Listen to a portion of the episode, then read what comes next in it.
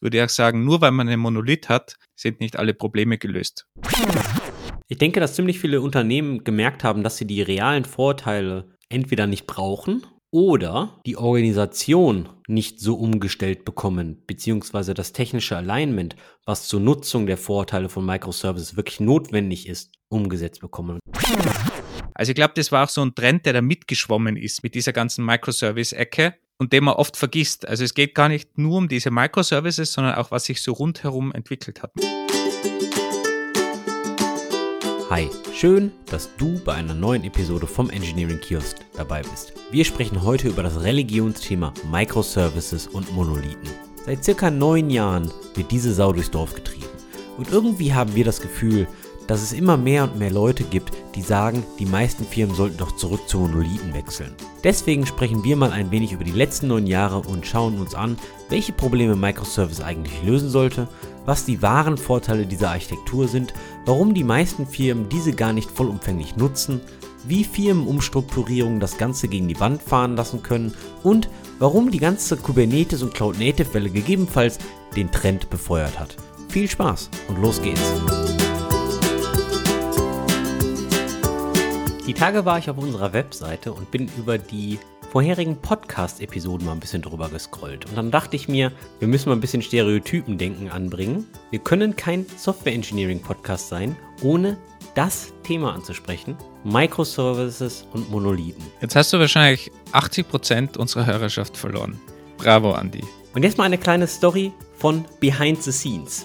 Wolfgang und ich chatten im Slack immer so ein bisschen rum, okay, was machen wir denn als nächstes Thema und wer bereitet das vor und haben wir dann schon mal irgendwie ein paar Ideen, die dumpen wir dann immer in so einen Google Doc. Bis sich dann irgendeiner von uns mal erbarmt, sich da mal wirklich eine Stunde hinzusetzen und das Thema dann mal wirklich vorzubereiten, weil bei manchen Themen müssen wir auch hier und da den einen oder anderen Fakt nochmal nachschlagen. Auf jeden Fall kam ich dann auf diese grandiose Idee, mal über das Thema Microservices und Monolithen zu sprechen, denn kein Software Engineering Podcast sollte dieses Thema nicht erwähnen. Und da kam O-Ton, der Satz, da musst du mich aus einem tiefen Motivationsloch holen bei dem Thema. Wolfgang, warum bist du so down bei diesem Thema? Ich glaube, ich hatte einfach schon viel zu viele Diskussionen über dieses Thema und das ist so ein Religionskrieg, so ähnlich wie Wim gegen Emacs und da gibt es eigentlich keine Gewinner und das sind nur haarstreibende, lange Diskussionen, die man da führt. Bist du bei diesem Religionskrieg Atheist?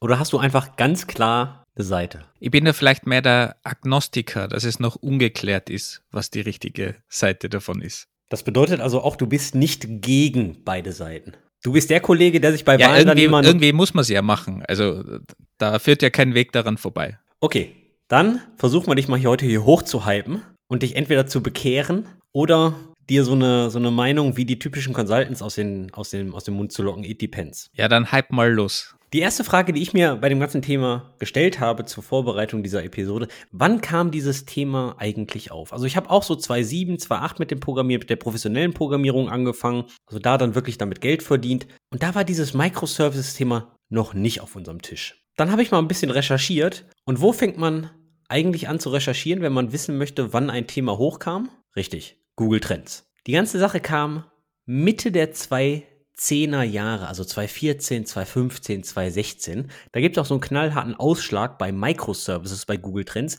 Und da geht dann so, ähnlich wie so ein Aktienindex, so wie der Nasdaq vor Corona, ging dann auch immer so schön hoch. Ja, ich hatte das erste Mal Kontakt, lustigerweise in einem Interview, also wirklich, wo ich interviewt wurde für, für eine Stelle. Und ich komme ja aus der Datenbankwelt, da gibt es ja sowieso nur Monolithen und so Zeug. Und dann war so eine Frage, ob ich mich bei Microservices mit Docker auskenne. Und da hatte ich wirklich zum ersten Mal eigentlich davon gehört. Also das war so zu Beginn 2015er Jahre oder sowas in der Richtung. Und mit Docker hatte ich schon so ein bisschen gearbeitet, aber Microservices und Docker, da habe ich dann gemerkt, oh, da scheint es irgendwo einen Trend zu geben, der gerade so auf Computerbild CEO-Niveau herumschwirrt. Computerbild, mega Thema. Wir schreiben das Jahr 2023 und ich habe ja jahrelang oder mach's ja immer noch Meetups organisiert.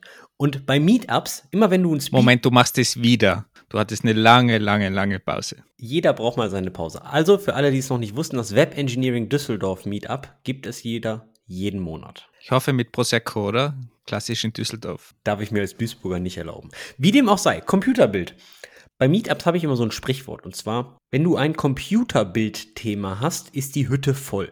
Und ein Computerbildthema ist ein Thema, was jeder schon mal gehört hat, aber was nicht wirklich klar ist, wie man das macht. Das war zum Beispiel mal Responsive Web Design oder Scrum und agiles Projektmanagement. Jeder macht das irgendwie, aber keiner hat wirklich so den heiligen Gral, wie man das macht. Man könnte auch sagen, auch ein Computerbildthema ist, wenn das Thema in der Computerbild einen Artikel hat. Und bei der Recherche zum Monolithen habe ich einen Artikel der, Achtung, computerwoche.de gefunden. Vor- und Nachteile für Unternehmen, wenn man auf die Microservice-Architektur setzt. Von 2013. 23. Der ist im April diesen Jahres rausgekommen, also ein bisschen mehr als zwei Monate alt. Für mich ist das der offizielle Beweis, dass Microservices jetzt ein Computerbildthema ist. Das heißt eigentlich, deine Vorbereitung besteht daraus, dass du Computerbild liest für diesen Podcast. Sehe das richtig? Computerwoche. Ist, soviel ich weiß, nicht vom Axel Springer Verlag, deswegen vielleicht Klingt nach wesentlich qualitativeren Journalismus, klar. Aber ich finde das lustig, weil in meiner Bubble, in meiner Internetbubble, habe ich so eher das Gefühl, die Monolithen kommen wieder zurück. Und nicht die Microservices werden weiter gepusht. Also die Computerwoche sagt, hey liebe Unternehmen, hey liebe C-Level-Management, die ihr Computerwoche lest, schaut euch doch mal Microservices an im Jahr 2023, also acht, neun Jahre nachdem die Bubble also wir zum Beispiel davon gehört haben. Aber wenn ich jetzt ganzen Leuten, den Software-Consultants und so weiter mal zuhöre oder so Leuten wie Kelsey Hightower, auch ein sehr, sehr erfolgreicher Developer-Advocate von Google, von Google Cloud und war auch mal sehr laut um Kubernetes, da habe ich so ein bisschen das Gefühl, die pendeln jetzt gerade wieder zurück. Wo wir früher in dem einen Extrem waren, alles waren Monolithen, wurde dann die Microservice-Sau durchs Dorf getrieben und alle sind auf den Microservice-Zug aufgesprungen. Danach haben wir so ein bisschen die Probleme und die Herausforderungen erkannt und jetzt advocaten doch schon wieder eine ganze Menge Leute für, sollten wir die Microservice-Schiene nicht links liegen lassen und wieder zu Monolithen gehen, weil das für viele Unternehmen ausreichend ist. Und nur DHH hat es schon immer gewusst. David Heinemeier Hansen, der CTO von Basecamp und Hey.com, der war ja immer schon ein extremer Befürworter für Monolithen und der hat gerade kürzlich im Mai einen Blogartikel online gestellt, wo er eine Meldung von Amazon kommentiert, und zwar von Prime Video von Amazon, die ihre Serverless Bzw. Microsoft Service Architektur gekillt haben und zurück sind zu einem Monolithen und 90 Prozent der Kosten eingespart haben auf AWS. Also ein Prime Video Service von Amazon hat 90% der Kosten eingespart, dadurch sie weg sind von Serverless. Also eindeutiger Trend zurück zu Monolithen, ja. Glaubst du, hat es irgendeinen Grund, warum die Leute jetzt zurückgehen Richtung Monolith? Ich hätte eine Theorie, aber ich will mal zuerst die Theorie des Profis hören. Du machst ja dieses ganze DevOps-Zeug und das ist ja dein Kram eigentlich. Und dein Thema heute. Ja, so eigentlich müsste ich ja voll für Microservices sein, weil Microservices braucht ja auch mehr Infrastruktur beziehungsweise mehr Power, Achtung, im Betrieb, ja, im Ops. Deswegen, das ist ja eigentlich jobsichernd für mich. Ja, aber es macht ja dein Leben dann auch komplizierter. Naja, einen Job zu haben, finde ich erstmal ganz gut. Das macht das ja dann nicht kompliziert. Wenn alle zu Monolithen ist, dann kann das ja jeder. Ja, wobei der Monolith muss ja auch deployed werden. Aber du hast natürlich recht, wenn ich 1000 Services deployen muss, das ist mehr Aufwand, als wenn ich nur zwei Services deployen muss. Das ist zumindest einer der Nachteile, die oft in Verbindung mit Microservices genannt werden. Ob das dann jetzt wirklich so Realität ist oder nicht, besprechen wir gleich noch. Aber zurück zu der Frage, warum die ganzen Leute wieder zu einem Monolithen pendeln. Ich denke, dass ziemlich viele Unternehmen gemerkt haben, dass sie die realen Vorteile entweder nicht brauchen oder, und jetzt kommt das eigentlich Schwierige, die Organisation nicht so umgestellt bekommen, beziehungsweise das technische Alignment, was zur Nutzung der Vorteile von Microservices wirklich notwendig ist, umgesetzt bekommen. Und damit meine ich, der Key-Vorteil von Microservices meiner Meinung nach, die Schaffung von wirklich unabhängigen Teams, damit die unabhängigen Teams sich schnell bewegen können. Interessanter Ansatz, dann bleiben wir gleich mal bei den Vorteilen. Vielleicht kannst du mal erklären, du hast es ja noch miterlebt, von der alten monolithischen Welt hin zu den Microservices. Wie hast du den Trend denn wahrgenommen? Warum war das so in und was wollte man da eigentlich für ein Problem lösen? Naja, so um die Zeit 2014, 2013, 2015, 2016 und so weiter, da kamen natürlich immer mehr Leute online, mehr und mehr Leute haben schnelleres Internet bekommen und jeder hatte irgendwie Zugriff auf dieses World Wide Web und, und besonders auch wir Deutschen haben dann endlich mal ordentliches Datenvolumen zu bezahlbaren Preisen bekommen. Punkt ist aber, dass es auch natürlich aus der Internetwelt immer einfacher wurde, weltweite Plattformen zu bauen. Viele Leute denken, wenn ich eine Plattform baue, dann wollen alle Leute meine Plattform und dadurch muss ich natürlich hohe Skalierbarkeit und Flexibilität haben. Das wird ja auch immer als einer der Vorteile von Microservices gehuldigt. Ich denke, dass diese ganze Trendwende schon dazu geführt hat, genauso wie ein Punkt der Entwickler-Performance. Wie viel Code kannst du aus deinem Team eigentlich so raussqueezen? Weil die Zeit, wo Microservice hochkam, kam auch so ein bisschen die Agilität hoch, das agile Manifest, vielleicht kennst du das noch, so Story Points und Kanban und, und Scrum und Extreme Programming war ja noch davor. Aber da war ja immer so der heilige Gral, unabhängige Entwicklerteams und unabhängige Bereitstellung zu erreichen, dass jedes Entwicklungsteam eigene Service entwickeln, testen und bereitstellen kann, damit wirklich Teams autonom arbeiten können. Ich habe sehr, sehr selten eine Firma gesehen, die das wirklich geschafft hat. Also zumindest vom Ende, von der Datenbank bis hin zum Frontend. Dann kam natürlich auch noch in dieser ganzen Zeit mehr und mehr Programmiersprachen auf. Also es war ja, früher war ja immer alles PHP. Alles, was im Web war, war PHP. Und irgendwann kam Ruby und da gab es halt noch so die ein oder andere Firma, die hat so Perl gemacht. Ich glaube, Booking.com, es läuft immer noch auf Perl. Aber irgendwann kamen halt die coolen Kids. Die mit dem Gopher, Go oder die mit der Krabbe, Rust und so weiter. Und irgendwann hat Python Django auch nochmal gemerkt, hey, ich kann auch nicht nur Data Science, sondern ich kann jetzt hier auch Web. Und irgendwann kam halt Node.js und JavaScript konnte auch auf einem Server genutzt werden. Also da ging es darum, viele Leute wollten mal weg von dem, was sie schon jahrelang machten, zu mal was Neuem. Also die technologische Vielfalt war dann auch so ein Punkt meines Erachtens nach. Und wenn du dir mal die Aktienkurse von Amazon und Google Cloud und so weiter ansiehst, dann fallen die irgendwie auch in diesem Zeitpunkt da gehen die Aktienkurse auch alle durch die Decke, weil jeder sagt irgendwie Cloud und weg vom Data Center und so weiter und so fort. Und wenn du schon mal einen Monolithen in die Cloud migriert hast, dann kennst du den Begriff Lift and Shift. Und jeder, der das schon mal gemacht hat, da geht gerade so ein bisschen Gänsehaut über die Arme, ja, weil das ist alles andere als spaßig. Aber so die ganzen, die ganzen Punkte, die fallen so alle in diese Zeit, finde ich. Die Einfachheit, weltweite Plattformen zu bauen, das bedeutet unabhängige Skalierbarkeit und Flexibilität, agile Entwicklerteams, unabhängige Entwicklerteams, technologische Vielfalt, Ausfallsicherheit und Robustheit mit Cloud und DevOps und, und was es da nicht noch alles gibt. Ist natürlich alles ein bisschen weit hergeholt, diese These, aber ich habe das Gefühl, es gibt nicht den einen Grund, sondern all das fällt so in einen Eimer. Aber warum sollten Microservices alle diese Probleme lösen? Ich kann ja trotzdem an Monolithen in die Cloud deployen, bin dann skalierbar, habe die Flexibilität, indem ich einfach den mehrfach auf verschiedenen Servern hochboote. Ihr habt dann die Ausfallsicherheit und Robustheit. Also wo, wo liegt da der Vorteil dann? Bleiben wir einfach mal bei der Skalierbarkeit und bei der Monolithen. Jetzt mal angenommen, du hast ein Monolith, das ist eine Executable. Ja, weil das, das sind halt so, so 20, 30, 40, 80, 100.000 Lines of Code in einer Java Executable. Wenn du die hochbootest, dann braucht die erstmal 40 GB RAM. Natürlich kannst du den skalieren. Da brauchst du in der Cloud aber auch immer nur Maschinen mit 40 GB RAM. Wenn ich davon jetzt aber den Payment Service rausnehme und der macht wirklich nur die Payment-Zahlungen, dann braucht er 2 GB RAM. Das bedeutet, ich kann 20 Services vom Payment-Dienstleister starten zu deutlich geringeren Kosten, wenn ich jetzt nicht den hundertprozentigen Monolith skalieren muss. Also wenn du das in eine Cloud-Hardware umrechnest, das ist ja dann schon ein einzelner Punkt. Offen gesprochen heißt das natürlich nicht, dass der Payment-Service dann besser läuft oder ähnliches, ne? Also der Monolith kann trotzdem stabiler sein. Ein weiterer Grund, der mir gerade einfällt, ist vielleicht auch einfach nur, dass die ganzen Softwareentwicklerinnen und Entwickler vielleicht auch einfach nur mal was Neues machen wollten. Die waren, die waren es satt, immer an dieser Legacy-Software zu arbeiten, haben gedacht, da kommt was Neues, da kann ich mal wieder mal einen Spieltrieb rausholen und experimentieren. Ich hatte dazu mal 2015, glaube ich, war das, auch die Möglichkeit, einen ziemlich interessanten Talk zu sehen von Chad Fowler. Ich finde es immer noch einen sehr interessanten Talk, haben wir gerade kürzlich jetzt wieder mal angeschaut. Und zwar war das damals der CTO von Wunderlist. Können sich, sich vielleicht manche noch erinnern, diese To-Do-List, die mal extrem geboomt hat und dann von Microsoft aufgekauft wurde schlussendlich. Und der hatte eigentlich einen extremen Ansatz, genau das, was du jetzt alles erklärt hast mit Microservices, aber der ist fast noch einen Schritt weiter gegangen. Der hat Wunderlist dann komplett auch neu gebaut mit dem Team und dem seine Herangehensweise war, man kann einfach jede Programmiersprache verwenden, die man will, solange es, glaube ich, zwei Developer gibt in der Firma, die die Programmiersprache verwenden. Du brauchst nicht nachfragen.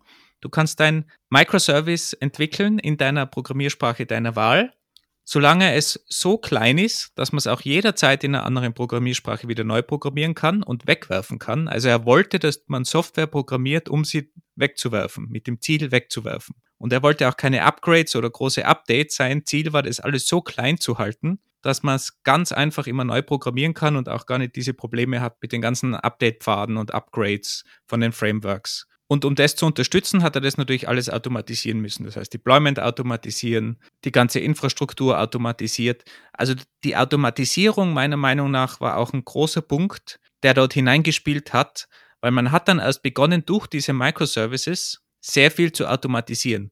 Weil früher der klassische Ops-Ansatz war, ich habe meine Monolithen, ich habe mein Bash-Script, das wird manuell irgendwie deployed. Und sobald man in die Microservice-Ecke geht, musst du die ganzen Sachen automatisieren, damit dein Deployment überhaupt noch skaliert. Weil wenn du 70 Services, Microservices zum Beispiel hast, dann musst du das automatisieren und kannst es gar nicht mehr manuell machen. Also ich glaube, das war auch so ein Trend, der da mitgeschwommen ist mit dieser ganzen Microservice-Ecke und den man oft vergisst. Also es geht gar nicht nur um diese Microservices, sondern auch, was sich so rundherum entwickelt hat, meiner Meinung nach. Also hat er die Microservices eigentlich als Tool genutzt, um seine Infrastruktur zu, ich sag mal, modernisieren, oder? Beziehungsweise deutlich zu automatisieren und somit über Zeit die Kosten der Firma zu drücken. Also er hat das eigentlich zur, zum Tool ausgerufen, die Effizienz zu steigern.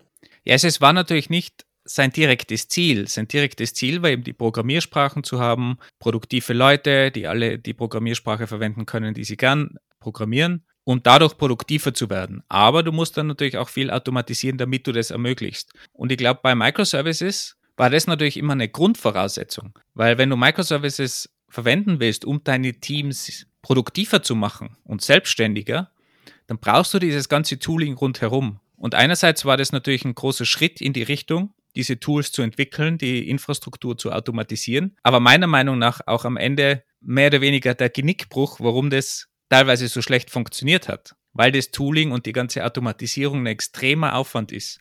Monitoring und alles, was dazugehört, wenn du so eine Microservice-Architektur überhaupt aufbaust. Wenn man sich mal im Internet umschaut und nach Nachteilen von Microservices googelt, oder ChatGPT fragt oder wo auch immer ihr eure Informationen heutzutage herbekommt, dann wird immer der Aufwand oder der höhere Aufwand für Infrastruktur und Betrieb erwähnt. Weil es ist leider Fakt, dass Microservice eine deutlich effizientere Infrastruktur und auch Standards erfordert, weil primär viele Microservices betrieben werden müssen. Was ist denn eigentlich für dich ein Microservice, wenn wir gerade dabei sind? Wo fängt denn bei dir Microservice an und wo hört es auf?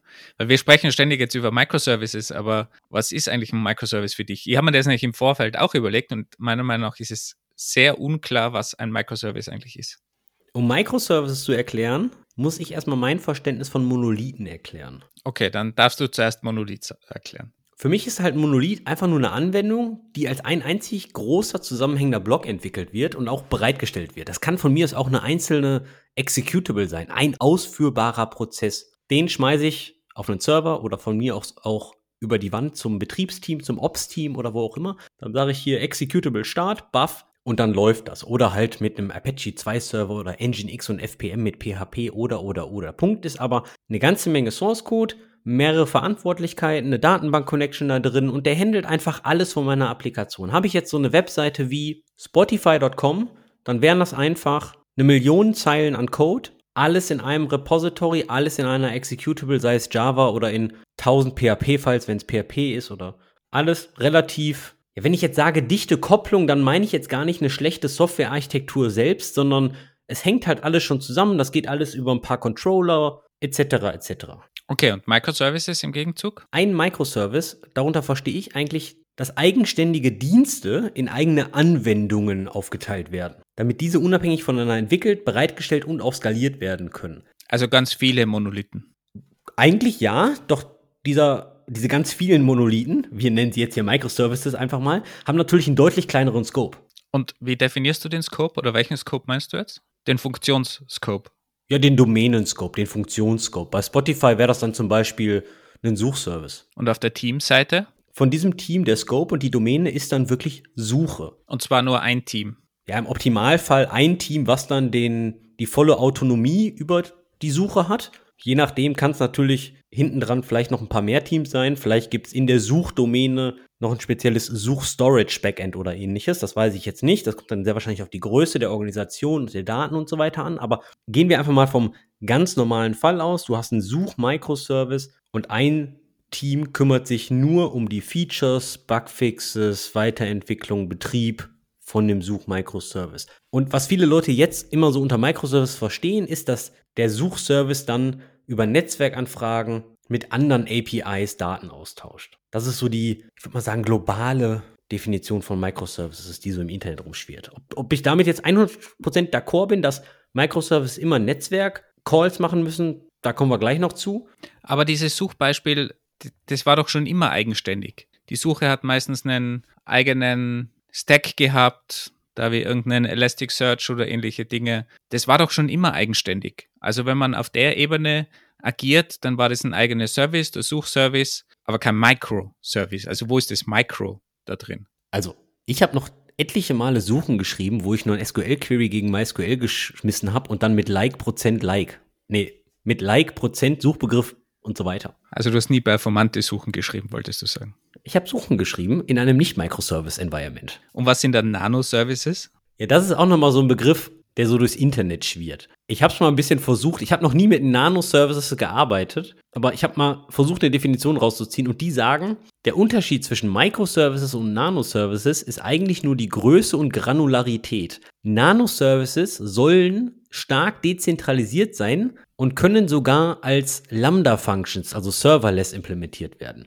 Also theoretisch kannst du dir dann eigentlich so als, als Eselsbrücke merken, jede Lambda-Funktion kann ein Nano-Service sein. Muss ich zugeben, finde ich ein bisschen übertrieben, aber gut, hey. Also das, was der Chad Fowler mit, mit Wunderlist damals eigentlich so gemacht hat, das wäre dann eher schon so auf Nano-Service-Ebene, dass das wirklich so kurz ist. Er hat es in der Präsentation schön gesagt, die Codezeile, das Programm darf so lang sein, wobei er gleichzeitig mit seinen Fingern gezeigt hat, wie lang diese Funktion sein darf. Also Daumen und Zeigefinger an, äh, weggestreckt voneinander, so lang darf das Programm sein. Also das geht dann mehr in die Nano-Service-Ecke und Serverless, so wie man heutzutage auch vielleicht schnell 100 Zeilen mal programmiert, das in eine Lambda-Function auslagert und dann dementsprechend aufruft. Ich habe den Talk jetzt nicht gesehen, aber es hört sich so an. Und deswegen sage ich, irgendwo finde ich es halt ein bisschen übertrieben dann. Aber hey, es mag sehr wahrscheinlich auch valide Anwendungsfälle dafür geben. Also was für mich eigentlich ausschlaggebend ist bei dieser Definition, ist weniger die Definition an sich oder irgendwie eine Länge oder den Funktionsscope. Für mich war eigentlich immer ausschlaggebend oder wichtig bei dieser Definition, dass es um ein Team geht, dass du die Teams unabhängig machst. Und wenn ein Team einen gewissen Scope hat, zum Beispiel die Suche oder vielleicht sogar nur ein Teilbereich der Suche, dann sollte dieser Service ausgelagert werden, damit das Team dementsprechend das selbst deployen kann, selbst debuggen kann. Also wie eine kleine Firma agieren kann, wie ein kleines Startup in der Firma und dementsprechend dann nur eine API zur Verfügung ste stellt. Das war für mich so eigentlich die, die Definition von, von der Größe von einem Microservice. Und das kann natürlich dann ganz unterschiedlich sein, je nach Team und je nach Funktionsaufwand. Aber das triggert für mich auch eine interessante Frage. Deiner Meinung nach löst die Microservice versus Monolith-Frage ein technisches oder ein organisatorisches Problem? Also primär meiner Meinung nach ein organisatorisches, natürlich auch ein technisches, wenn du zum Beispiel zwei unterschiedliche Programmiersprachen verwenden willst, wenn dein Backend for Frontend PHP ist und dein echtes Backup Java, dann wirst du da zwei unterschiedliche Services haben, einmal in PHP und einmal in, in Java zum Beispiel, wie es ja oft der Fall ist. Also das ist dann mehr die technische Seite. Aber ich glaube, die organisatorische war damals eigentlich noch viel wichtiger, weil du hattest extrem große Teams hunderte Leute, die an einem Source Code gearbeitet haben. Und da hat es natürlich überall geknirscht und geknatscht und das war dann extrem schwierig mit dem Deployment und wie bekommst du die 100 Leute unter einen Hut am Ende? Und darum hat meiner Meinung nach Microservices so einen Erfolg gehabt am Anfang und so einen Hype, weil das eben diese Erleichterung für die Teams bedeutet hat. Wenn du die Strukturen ausschneidest, das ganze Deployment automatisierst, die Verantwortung von einem Ops-Team zurück in die Developer-Teams gibst. Also es war mehr so eine gesamte Bewegung, meiner Meinung nach, und weniger eine technische Änderung. Da bin ich, da bin ich auch d'accord bei dir. Natürlich, wie du sagtest, die technischen Vorteile sind toll, aber ich bin mir nicht sicher, wie viele Firmen wirklich unabhängige Skalierung und Co. brauchen versus sie denken, sie bräuchten es. Und was vielleicht auch noch dazugekommen ist, es war überhaupt technisch möglich zu dieser Zeit. Mit der ganzen Dockerisierung ist es erst langsam gekommen, dass sie überhaupt etwas in PHP deployen kann und in Java möglichst einfach, ohne dass ich jetzt meine eigenen Server und, und solche Dinge zur Verfügung habe. Also es war schon auch überhaupt die technische Lösung vorhanden, damit ich diese Aufsplittung in Services überhaupt durchführen kann. Da sprichst du aber noch ein spannendes Thema an. Und ich habe mir die Frage gestellt, ist der Erfolg von Kubernetes direkt mit dem Hype um Microservices zu verbinden? Das glaube ich überhaupt nicht, weil Kubernetes war ja viel, viel später als Microservices. Aber was ich natürlich schon unterschreiben würde, ist, dass man heute sehr wohl eine serviceorientierte Architektur im Normalfall hat und vielleicht weniger Micro- oder Nano-Services, aber Services. Und wenn du mehrere Services hast, dann musst du die auch sinnvoll deployen, die ganze Automatisierung, die dahinter steckt. Und da sind wir dann wieder bei Kubernetes zu Hause. Wobei gerade neulich so ein nettes Bild gesehen hat, wo jemand so in, in einem Kontrollraum von einem Atomkraftwerk so im Vordergrund steht und sagt, das ist unser Kontrollraum von Kubernetes, so einfach ist es, ein Pod zu deployen. Es hat mich sehr an die Realität erinnert.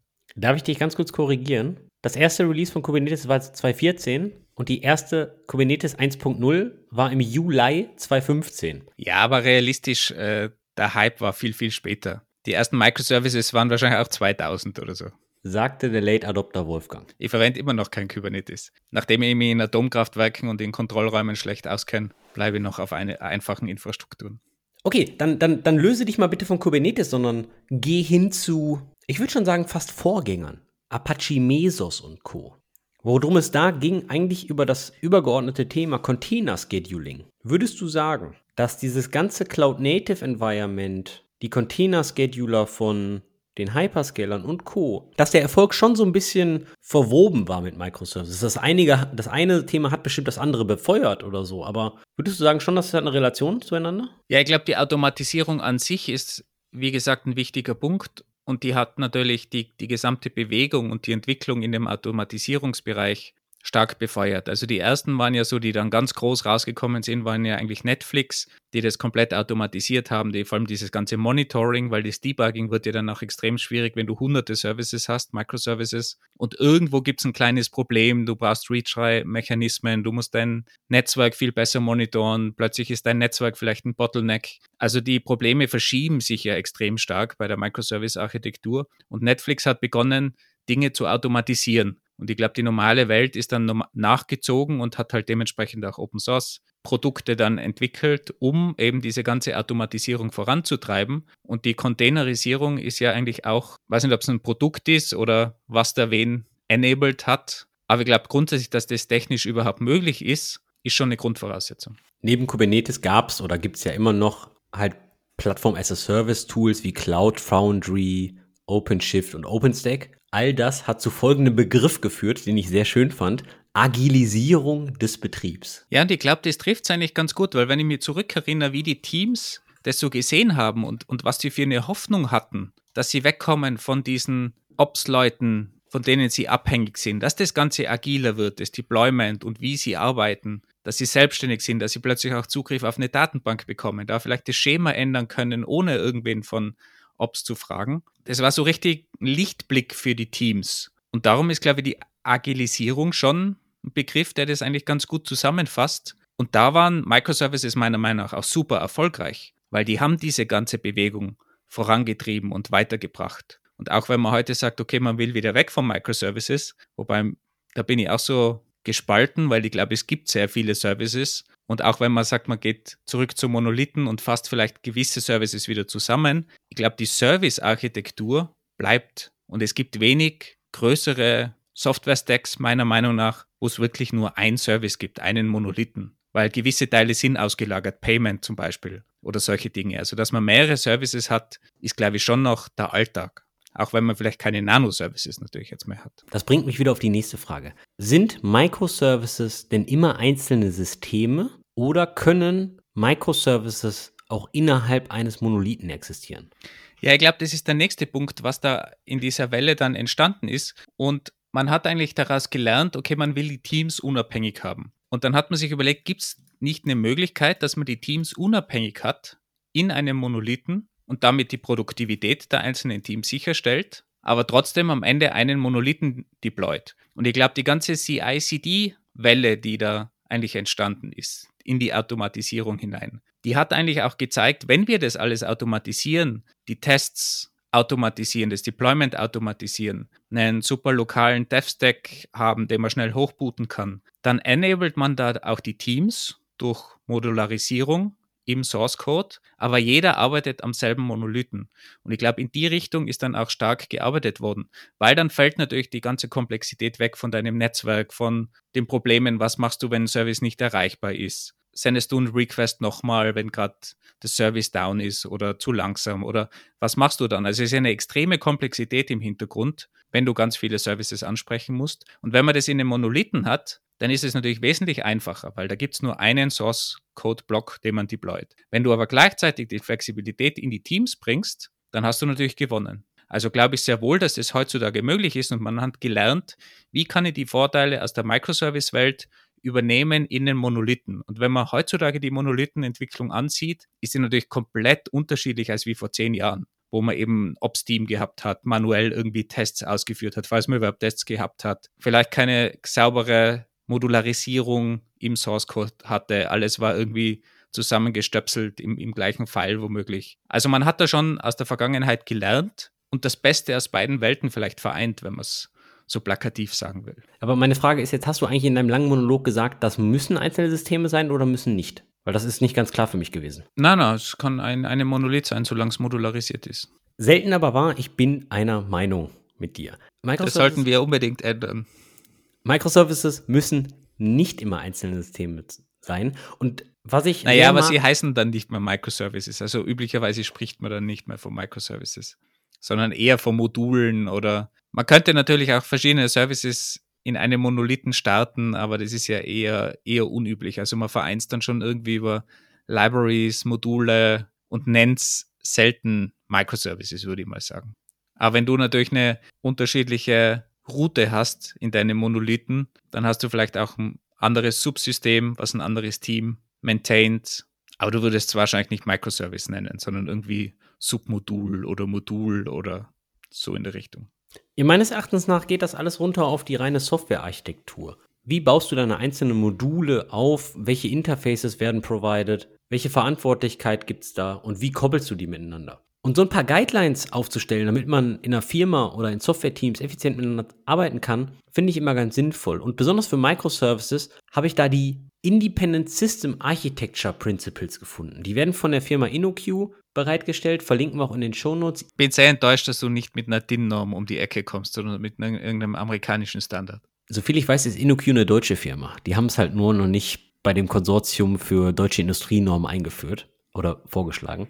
Ich glaube ja fast, es gibt eine DIN-Norm für Microservices, bin ich mir ja fast sicher, aber vielleicht sind das die sinnvolleren Principles. Auf jeden Fall umfassen die ISA-Prinzipien neun Prinzipien. Und das sind relativ High-Level-Prinzipien, die aber eine generelle Guidance geben, wie man Microservices entwickelt, damit eine Microservice-Architektur denn auch Sinn macht und all die Herausforderungen wie sowas wie Deployment, Monolithen und Co vermeiden kann. Da geht es zum Beispiel um die Trennung von Makro- und Mikroarchitektur und das Setzen von Regeln in Makroarchitekturen. Wie zum Beispiel ein Microservice loggen sollte, wie die Authentifizierung abläuft.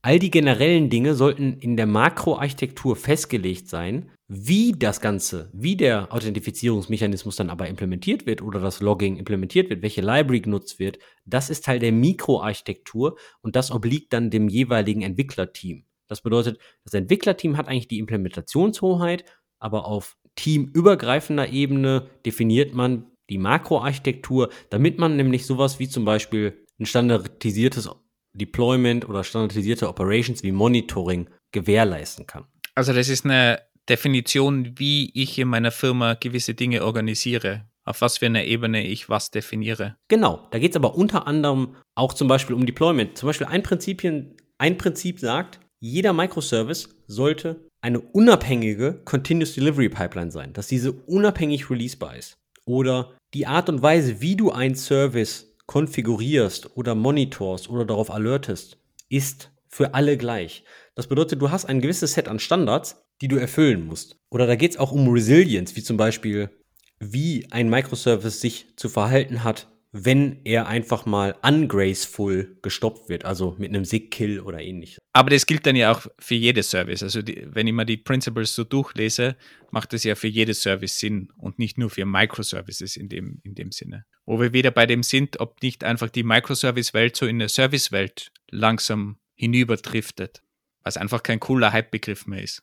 Ich würde sagen, die ISA-Prinzipien können auch ohne Probleme auf Monolithen angewandt werden, doch den realen Value kriegen sie erst in Microservices, wenn du die Vorteile der Standardisierung wirklich rausziehen kannst, wie zum Beispiel das einheitliche Deployment, das einheitliche Operations und so weiter. Umso mehr Microservices du hast, umso mehr Sinn machen diese ISA-Prinzipien ja, weil du mehr Value rauskriegst und weniger diskutieren musst. Aber das ist eben meine Argumentation. Ich glaube, dass heutzutage die Best Practices, um einen Monolithen zu deployen, zu entwickeln, auch vielleicht auf mehreren Teams, eigentlich aus dieser Microservice-Ecke kommen und mittlerweile aber einfach Best Practices ganz allgemein sind, egal ob es ein Microservice, ein Service, ein Monolith, wie du das auch immer nennst. Du solltest eine CI-CD-Pipeline haben, du solltest eine unabhängige Möglichkeit für dein, dein Team haben, das zu deployen und so weiter.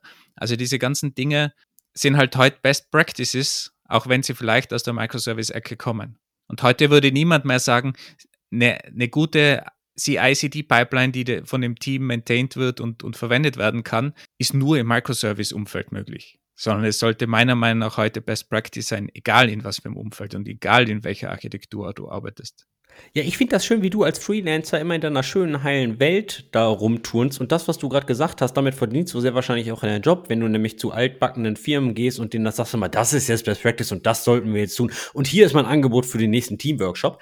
Aber die Realität sieht halt ein bisschen anders aus, weil all das, wovon du da halt redest, nämlich jeder sollte seine unabhängige CICD-Pipeline haben und so weiter und so fort, tut mir leid. Das ist alles nicht so einfach, wenn sich einfach mal drei Teams die Köpfe einschlagen, wie das nämlich hier alles auszusehen hat. Denn ja, ich sage ja bewusst, es, es sollte so sein, aber ich, ich spreche mir nur dagegen aus, dass ich jetzt sagen muss, ich muss eine Microservice-Architektur einfügen, einführen, damit ich eine sinnvolle CI/CD-Pipeline aufbauen darf. Das eine schließt das andere ja nicht aus oder mit ein, sondern Best Practices und die kann ich dann in einer Microservice-Architektur fahren, diese Best Practices, aber auch mit einem Monolithen. Ah, da, da, da bin ich ja voll bei dir.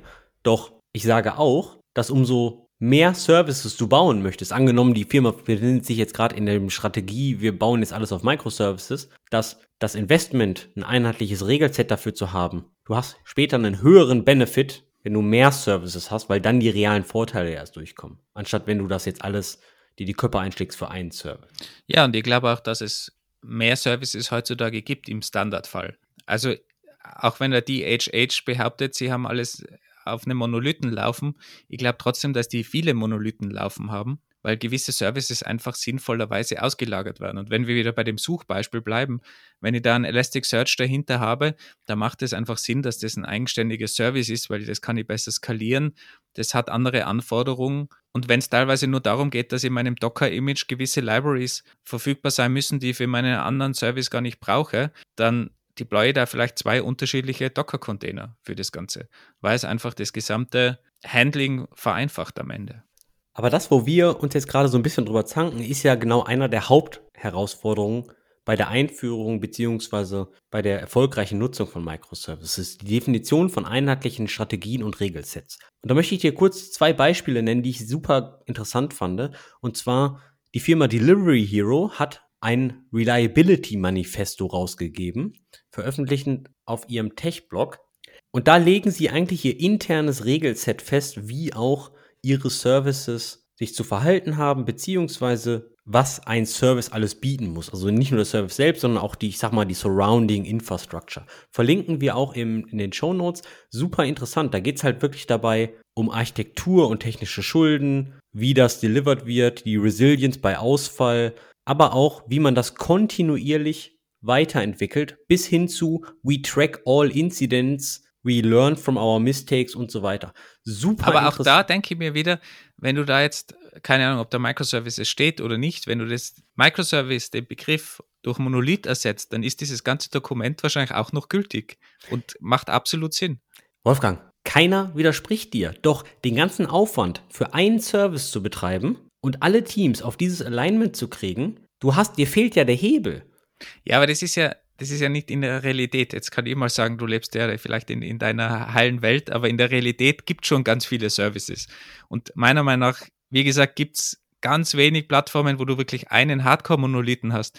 Und sogar wenn du einen externen Payment-Provider anbindest, weil du hast ja selten dein eigenes Payment und dein, deine eigene Kreditkartenabrechnung in-house. Das heißt, du bindest externe Services an. Das heißt, du agierst schon mit externen Services und hast vielleicht intern halt dann nur drei, vier Services und selten nur einen Monolithen. Aber Auch da musst du sicherstellen, der muss erreichbar sein, der muss resilient sein. Was passiert, wenn ein Server abschmiert? Die, die ganzen Dinge hast du auch bei, sogar wenn du nur einen Monolithen hast. Und sogar da musst du viel Zeit investieren, weil wo ist der Unterschied? Wenn dein Monolith wegstirbt auf deinem Server, dann muss der neu starten oder was auch immer machen, weil sonst ist dein Service down. Und darum gilt es auch bei einem Monolithen. Nicht ganz, weil der Unterschied ist meines Erachtens nach die Komplexität der Implementierung. Du hast ein Monolith und da vorne ist ein Load Balancer. Der Monolith stirbt. Somit sagt der Load Balancer, ich habe keinen Backend-Service mehr. Somit kann der Load Balancer irgendeine Fehlerseite ausspielen. Hast du jetzt aber hinter dem Load Balancer vier, fünf, sechs Microservices, die gegebenenfalls hintereinander gechained sind mit asynchronen Requests und so weiter, ist davon einer down, ist es doch deutlich komplexer, eine Logik in dem anderen Microservice zu implementieren, der den Fehlerfall handeln kann und dann gegebenenfalls den Error nach vorne rausgibt, weil nur ein Zwanzigstel oder ein Zehntel deiner Infrastruktur down ist all diese Komplexität muss ja implementiert werden und das ist eine ganz andere Komplexität, äh, das ist eine ganz andere Diskussion, als wenn ich eine Error-Seite auf dem Load Balancer einfach ausspiele. Ja, aber das wäre dasselbe, wenn du, du hast jetzt einen Monolithen, dein Shop-System und wenn der Payment Provider down ist, dann geht dein ganzes Shop-System nicht mehr. Also auch da musst du mit deinem Monolithen dementsprechend agieren und umgehen, wenn das Payment Service down ist. Also mein Argument ist, dass es heutzutage eigentlich fast keine Software mehr gibt, glaube ich mal, zu, zu wissen oder zu behaupten, die nicht auf andere Services angewiesen ist. Eine CDN, einen Payment Pro Provider, die Infrastruktur darunter, eine Datenbank oder mehrere Datenbanken, ein externes Service, wo ich irgendwelche Wetterdaten abfrage. Egal was, aber es kann mir heute eigentlich niemand mehr erzählen, dass es einen Monolithen gibt, der in sich geschlossen ist und nichts tut, außer Monolith zu sein und mit keinem externen Service spricht. Wo du einen Punkt hast, ich glaube, wir alle die Leute in der Softwareindustrie haben von dem Cloud Native Movement und den Microservices gelernt, wie fragil eigentlich das ganze Internet und unsere Programmierung eigentlich sein kann und reagieren darauf. Das stimmt schon. Und du hast auch einen Punkt, dass all diese Elemente mit der Standardisierung und Co, dass diese auch für Monolithen gelten. Ich denke aber auch, dass zum Beispiel um 10 Engineering Teams, A5 Leute, an einem Monolithen produktiv zu kriegen, ist eine unglaublich hohe Herausforderung bezüglich der Architektur, wie du die Module schneidest, wie die miteinander interagieren und Co. Aber ich glaube, das ist heutzutage auch wesentlich einfacher geworden als früher. Früher hattest du einfach weniger Möglichkeiten. Heute hast du sogar im, im Frontend, hast du mit Web Components und der ganzen Komponentenstruktur, die die Frameworks anbieten, eine Möglichkeit, gewisse Teile zu schneiden und dass mehrere Teams einfacher an etwas arbeiten. Früher war das einfach wesentlich komplexer und ich glaube, da haben sich auch Best Practices entwickelt, die das ermöglichen, im gleichen Source Code zu arbeiten, das lokal zu testen. Im Idealfall haben die anderen Teams auch ihre Teile super getestet. Das heißt, die Tests laufen automatisch durch in der CD-Pipeline. Ich kann also weniger kaputt machen von anderen Teams. Ich bin durch die Frameworks oder die Architektur vielleicht auch flexibler dass ich abgetrennter bin sozusagen oder über ein Modulsystem, wie man es dann auch immer löst. Aber ich kann selbstständig arbeiten, lokal testen, mache weniger kaputt, es wird automatisch deployed. Und ich glaube, heutzutage ist es wesentlich einfacher, 50 Developer an einem Source Code arbeiten zu lassen, als wie vor zehn Jahren, weil einfach das Tooling rundherum und die Frameworks wesentlich besser geworden sind. Und darum ist man, glaube ich, auch wieder weggegangen von den Microservices, weil man halt gemerkt hat, dass da auch andere Komplexität existiert, Hashtag Netzwerk unter anderem und Resilience, weil das Problem natürlich auch irgendwo verschoben wird. Und jetzt probiert man das halt wieder in einem Monolithen zusammenzufassen und ein bisschen zurückzugehen und das Tooling einfach auszunützen, weil das halt gewisse Sachen vereinfacht. Und wenn man aber trotzdem die Teams produktiv haltet und das sauber trennen kann, hat man im Gesamten natürlich mehr gewonnen. Aber es wird, glaube ich, so eine Mischarchitektur, die einen fetteren Monolithen hat, aber auch vereinzelt externe Services mit einbindet. Ich meine, was du gerade ansprichst, ist eine spannende Frage. Betrifft die Diskussion von Microservices und Monolithen nur Backend-Systeme? Und du hattest ja schon Web Components und Templates und Slots und so weiter angesprochen. Was man halt jetzt in der aktuellen Entwicklung sieht, ist, dass durch Begriffe wie Headless Frontends oder sogar, da geht man jetzt sogar weiter in Micro-Frontends, dass sich diese ganze Microservice-Architektur nicht nur aufs Backend bezieht, sondern auch aufs Frontend, was natürlich dann mehr oder weniger Sinn macht, weil wir kennen alle diese Memes, wo man ein schönes Frontend hat, eine schöne UI und hinten dran ist so ein, so ein Friedhof und das deklariert so das Backend-System. Weil niemand benutzt, benutzt heute Services, die einfach scheiße zu bedienen sind. Und somit kann es auch sehr gut sein, dass man halt 50 Entwickler nur fürs Frontend hat. Ich meine mal gelesen zu haben, dass die Spotify-App, die auch nur eine Web-App sein soll, aus mehreren solcher Micro-Frontends bestehen soll und dass jeder Teil irgendwie die Seitenleiste und so weiter und so fort dann von einem einzelnen Team entwickelt und deployed wird. Ja, wie also, gesagt, auch das ist mittlerweile ein Standard Best Practices und ist über Komponenten einfach sinnvoll lösbar. Und das hat sich einfach geändert, dass du die Sachen schneiden kannst und die Teams unabhängig äh, voneinander daran arbeiten können, sei es im Frontend oder im Backend. Und früher war das halt das große Versprechen mit Microservices, wird sowas ermöglicht. Und heutzutage brauchst du aber keine Microservices mehr dafür. Du brauchst vielleicht Services, aber dieses Micro fällt zumindest weg. Meines Erachtens nach ist das aber all das, was du sagst, kein Garant dafür, dass die ganze Sache auch erfolgreich umgesetzt wird. Denn wir haben gerade über diese ISA-Prinzipien gesprochen und dieselbe Firma hat einen schönen Blogbeitrag rausgebracht, warum Microservice scheitern. Weil nur mal kurz zur Info, InnoQ ist eine Firma, die kümmern sich um Softwarearchitektur, um Technologie-Consulting und so weiter. Das bedeutet, die sehen halt sehr viele Projekte. Und die haben mal eine schöne Auflistung gemacht, warum viele Microservice-Projekte scheitern. Und einer der Hauptpunkte ist unter anderem die Organisation beziehungsweise die Unabhängigkeit von Teams beziehungsweise auch das Alignment zwischen den Teams hinzukriegen. Denn Entscheidungen müssen getroffen und koordiniert werden. Teams müssen kontinuierlich miteinander sprechen. Teams selbst müssen auch eine Entscheidungsgewalt haben über ihre Services. Wir haben gerade über Makro- und Mikroarchitektur gesprochen. Manche Regeln sollten aber global getroffen werden und das kann mit hoher Wahrscheinlichkeit oder sollte nicht immer nur von einer zentralen Gruppe von Architekten gemacht werden. Also da gibt's von Haus aus schon ziemlich viel Friction. Wo wir genau wieder bei dem organisatorischen Teil sind, dass es viel schwieriger ist, es organisatorisch zu regeln und du musst dich vielleicht auf ein gemeinsames Datenmodell einigen, aber komplett unabhängig davon, ob du da mit Microservices arbeitest, ob du mit Modulen arbeitest, wenn viele Leute miteinander arbeiten, dann musst du das organisatorisch hinbekommen. Und da ist eigentlich die große Challenge mit der Kommunikation, mit dem Alignment zwischen den Teams. Ob da jetzt eine API dazwischen hängt, innerhalb von einem Monolithen oder eine HTTP-API oder eine Datenbank mit einem ganz klassischen Modell in der Datenbank, die Probleme hast du immer. Und ich glaube, die gilt zu lösen. Und dort entstehen auch die Best Practices, die helfen, diese Organisations-Challenges zu lösen und alle Teams unter einen Hut zu bringen. Und da ist die Technik meiner Meinung nach komplett egal. Ich bin nicht ganz d'accord, dass die Technik alles komplett egal ist. Ja, natürlich. Du brauchst natürlich schon eine, eine gewisse Technik, die das ermöglicht, dass deine Teams unabhängig sind. Aber ich glaube, viel größer ist die Challenge, die in deinen Teams besteht und mit dem Alignment und der Kommunikation, weil die Technik existiert, die dir das ermöglicht. Das ist richtig, aber zum Beispiel bei, wenn du einen Monolithen hast, manche Probleme treten ja gar nicht auf, wie zum Beispiel das gemeinsame Datenmodell. Mit dem gemeinsamen Datenmodell, das kann zwar anders genutzt werden, aber zum Beispiel, angenommen, du hast hinten dran eine Datenbank und drei Microservices obendrauf. Was du dann hast, ist eigentlich das Problem, dass du das Datenbankschema nicht ändern kannst, ohne alle drei Services gleichzeitig abzudaten.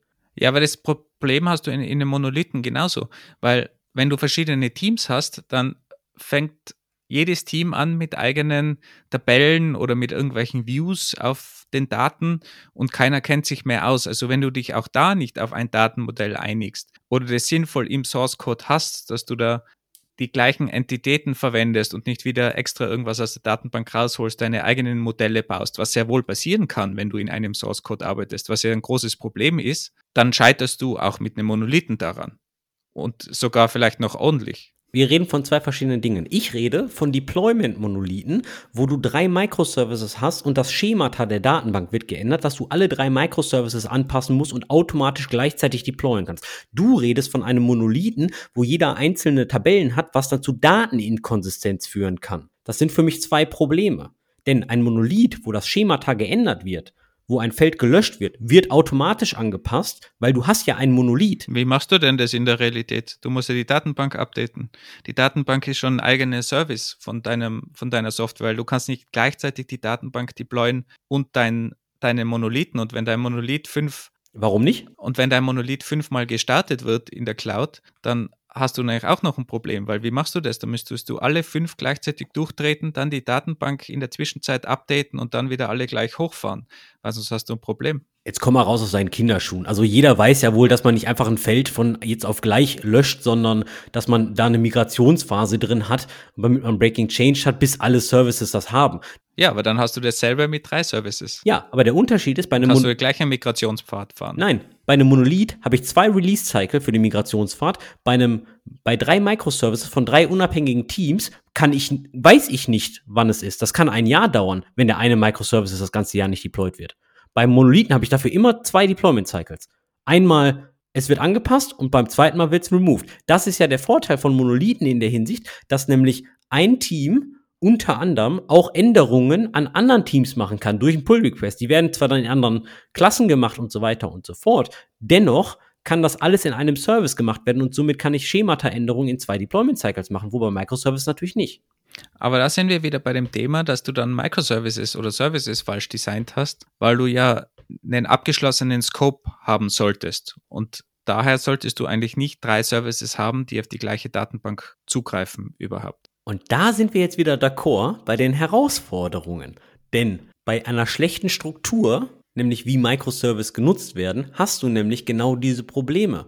Wenn nämlich drei Microservices eine Datenbank nehm, nimmt, dann hat man halt diesen Deployment-Monolithen, weil dann haben die Teams, die die Microservices maintainen, auch keine komplette Autonomie über ihre Daten und Co. Das wiederum, jetzt angenommen, jeder dieser Microservices hat jedoch seinen eigenen Datenstorage, hat dann eine andere Herausforderung zur Dateninkonsistenz, weil da können nämlich Daten auch auseinanderlaufen. Weil was ist, wenn jeder dieser Datenstorages selbst eine Entität Kunde maintaint, was ja sein kann? Da muss dann ganz stark aufgepasst werden, dass die Datenstände nicht auseinanderlaufen, beziehungsweise wer hat die Hoheit. Also ein Microservices-System ordentlich zu schneiden, dass die Daten konsistent sind, Teams aber autonom unterwegs sind, ist unglaublich hart.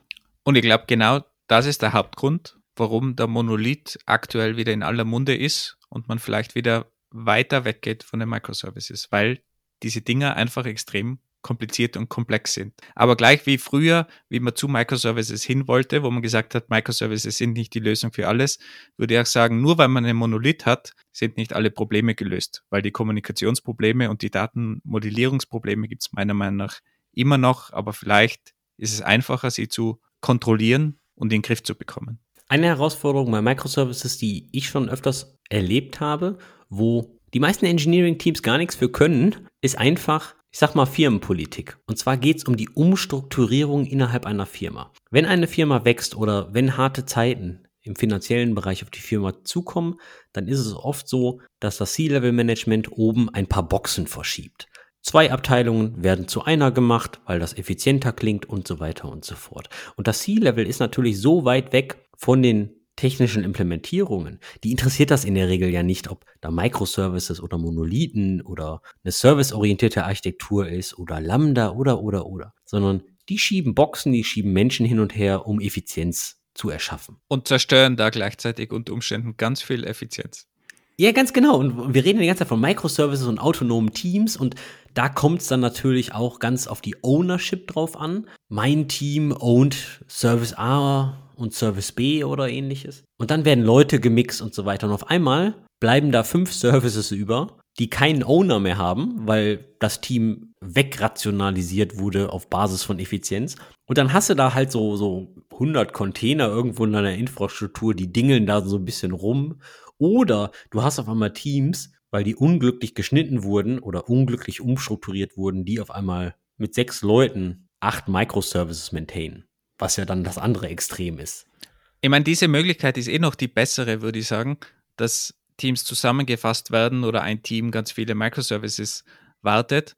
Das ist ja die positivere Variante. Und in diesem Zusammenhang sollte man eigentlich unbedingt Conways Law ins Spiel bringen. Haben vielleicht die einen oder anderen schon mal gehört, Gesetz von Conway, die genau diese Problematik beschreibt, dass Schnittstellen in IT-Teams oft so designt werden, wie die Teams gebildet werden.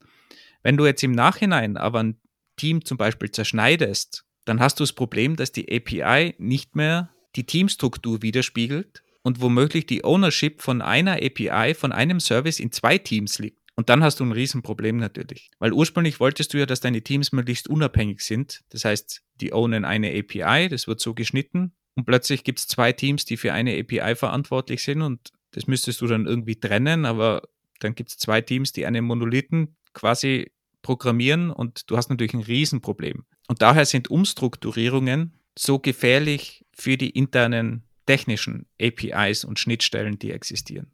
Als wir bei Trivago gearbeitet haben, Trivago ja auch sehr stark gewachsen und dann in der Corona-Pandemie vielleicht auch ein bisschen sehr stark wieder geschrumpft. Aber was ich mehrmals gesehen habe, wenn die Firma umstrukturiert wurde, von diesen Umstrukturierungen und dann von diesem Ownership Shuffling nenne ich das mal. Ich glaube, wir haben uns noch nie 100% von einer Umstrukturierung erholt, was dann die Neuallokierung der Ownership der Services und Komponenten betrifft. Ich glaube, wir hatten immer irgendwelche Services, die dann so ein Catch-all-Team geerbt hat. Weil so eine Umstrukturierung kann auf die Softwarearchitektur in Bezug zum Beispiel auf Converse Law einen unglaublichen Longtail haben. Und wir haben das ja in Episode 62 schon besprochen, wo wir diskutiert haben, ob man besser Technologien konsolidieren soll oder einfach jede Programmiersprache oder Technologie verwenden kann, wie man denn so will. Das hat natürlich dann bei so einem Problem auch einen großen Einfluss, weil wenn du plötzlich eine Programmiersprache als Team erbst, die du gar nicht kannst, die du vielleicht noch nie programmiert hast in deinem Leben, dann hast du natürlich auch ein großes Problem. Und umso größer die Firma, umso mehr Umstrukturierungen es gibt, umso schwieriger wird es, diese ganzen Technologien, aber auch die ganzen APIs und Schnittstellen unter einen Hut zu bringen. Und da würde ich mal sagen, bist du vielleicht mit einem Monolithen in der gleichen Programmiersprache auch besser dran, als wir mit Microservices. Wobei du natürlich genauso diese harten Cuts und Schnittstellen in der Software haben kannst, also in den Monolithen haben kannst. Aber ich glaube, bei Microservice-Architektur ist es nochmal schwieriger, solche Umstrukturierungen zu handeln. Aber falls ihr gute Gegenbeispiele kennt, würde uns natürlich freuen, diese zu hören. Wir haben jetzt natürlich ziemlich viel auf beiden Seiten rumgehackt. Ja, für mich ist das schon dieses Grundsatzproblem, diese beiden Seiten. Für mich gibt es diese beiden Seiten nicht, sondern es sind einfach Entwicklungen. Man lernt daraus, erstellt wieder Best Practices, die den einen oder anderen Bereich helfen. Meiner Meinung nach gibt es auch nicht diese klare Trennung, ich habe eine Microservice-Architektur oder nicht, weil heutzutage ist alles in Services eingeteilt und man geht vielleicht weg von dieser Hardcore-Nano-Service-Architektur, zumindest in manchen Bereichen, zurück zu eher monolithischen Herangehensweisen, aber aufgeteilt auf mehreren Services. Und darum ist es für mich kein entweder oder oder ich mache die Seite oder die Seite oder die Architektur oder die Architektur. Das ist alles beweglich und wird ständig neu definiert und man muss sich da einfach die perfekte Architektur rauspicken und sollte aber die Best Practices, die man so aus den letzten Jahrzehnten gelernt hat, einfach dementsprechend anwenden. Ja gut, du kannst aber auch nicht immer ein Rewrite machen. Ne? Für mich ist das so wie. Ja, umso, äh, genau das meine ich ja, es ist alles in Bewegung und es ist beweglich. Also es gibt nicht X oder Y. Es ist immer irgendwas Flexibles dazwischen. Äh, da solltest du jetzt aber auch nicht in das andere Extrem pendeln, dass du sagst, ja, aber was ist, wenn eine Reorg kommt, dann muss das doch flexibel anpassbar sein und so weiter, weil dann schippst du ja auch nie was, dann gehst du ja voll ins Overengineering.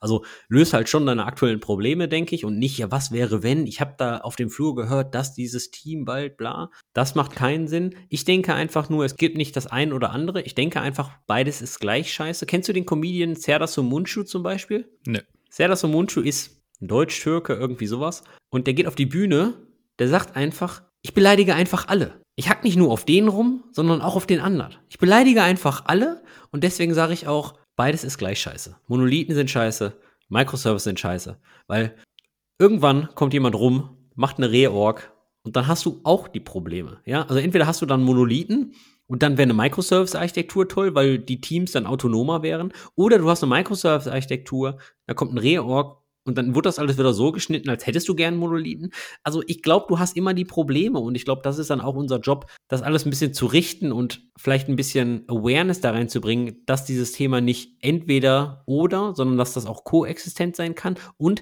dass die ganze Sache nicht so einfach ist, dass man mit einem Kubernetes und einem Service Mesh mit Istio und alles auf GCP, damit ist es halt auch nicht getan.